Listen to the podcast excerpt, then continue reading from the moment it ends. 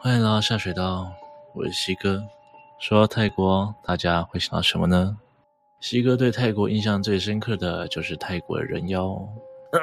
我是说，呃，身为下水道的说书人，西哥我印象最深刻的，当然就是泰国的恐怖片了，像是我们之前曾经讨论过的《萨满》，还有至今仍然稳居排行榜第一名的鬼片神作的《鬼影》。但你知道吗？泰国的鬼片有很多都是真实发生的社会案件改编，而今天要分享的是泰国鬼片《鬼阴庙》的真实事件。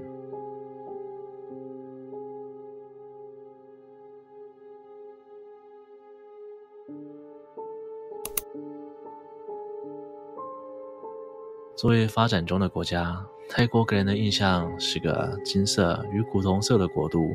热闹，而且人口密集，文化多元且丰富。而泰国信仰佛教也有非常悠久的历史，鲜艳的服饰、华丽的寺庙，而在神佛信仰的阴暗面，也暗藏着各式各样诡异的迷信，成就了泰国鬼片大国的名号。宗教是泰国人平常生活中不可或缺的元素，泰国人对神佛鬼怪是非常信仰的，而这部《鬼阴庙》。就取自泰国二零一零年发生的真实事件。那年在寺院后面搜查的结果，让全世界都惊呆了。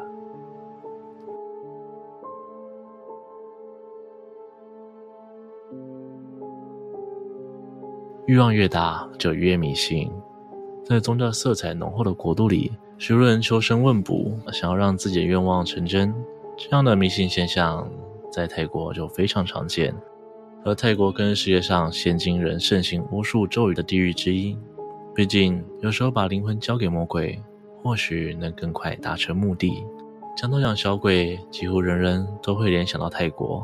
泰国巫师们会取小童遗骸或者尸油来进行这项巫术。传说使用的材料越是死于非命，越是怨气冲天，法力就会越高强。加工这个材料的方法，就是用金箔包裹这些曾经的小生命，这就是令人闻之丧胆的镀金阴尸。这些迷信相信，镀金阴尸可以带给人好运的运气，而且可以带来实质意义上的保佑，是想达成愿望非常快速便捷的方法。另外，有人相信，如果家里没有孩子，但却又喜欢孩子，他们也会请一个镀金阴尸回家。虽然供奉镀金阴尸究竟是好是坏，还有很多不同的说法。有人觉得，在轮回的概念里，给这些无家可归的流浪灵魂一个安顿的空间是一件好事。但同时，有人透过这个贩卖阴尸赚取黑心钱，利用这些无辜的灵体来满足自己贪婪的欲望。这就要谈到泰国惊天动地的泡得善寺事件。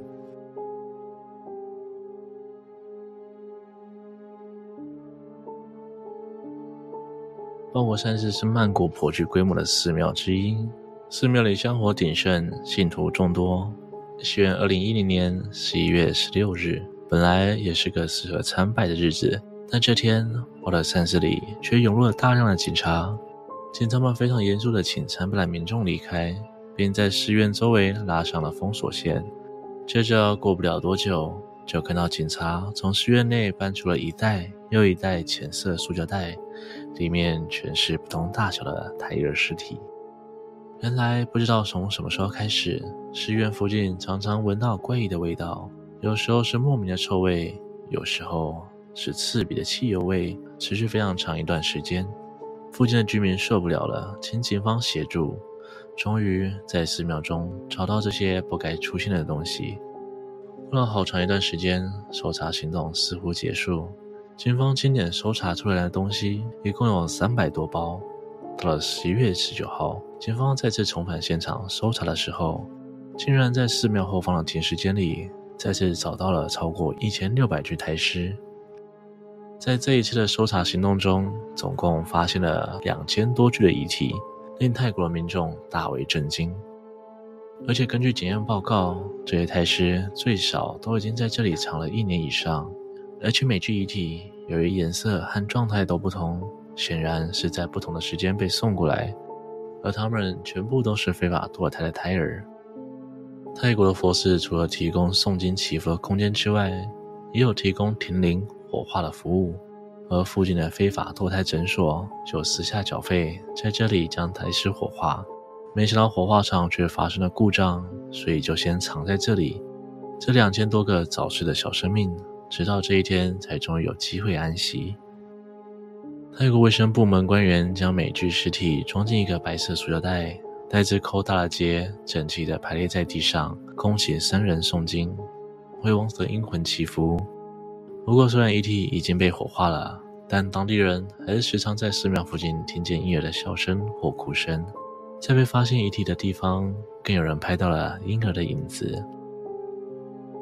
这个震惊全国上下的事件被改编成剧本，拍成了电影《鬼音庙》。这桩骇人听闻的案子也暴露在国际的视野之下。随着这个案件的爆发，泰国非法堕胎的社会问题也浮上了台面。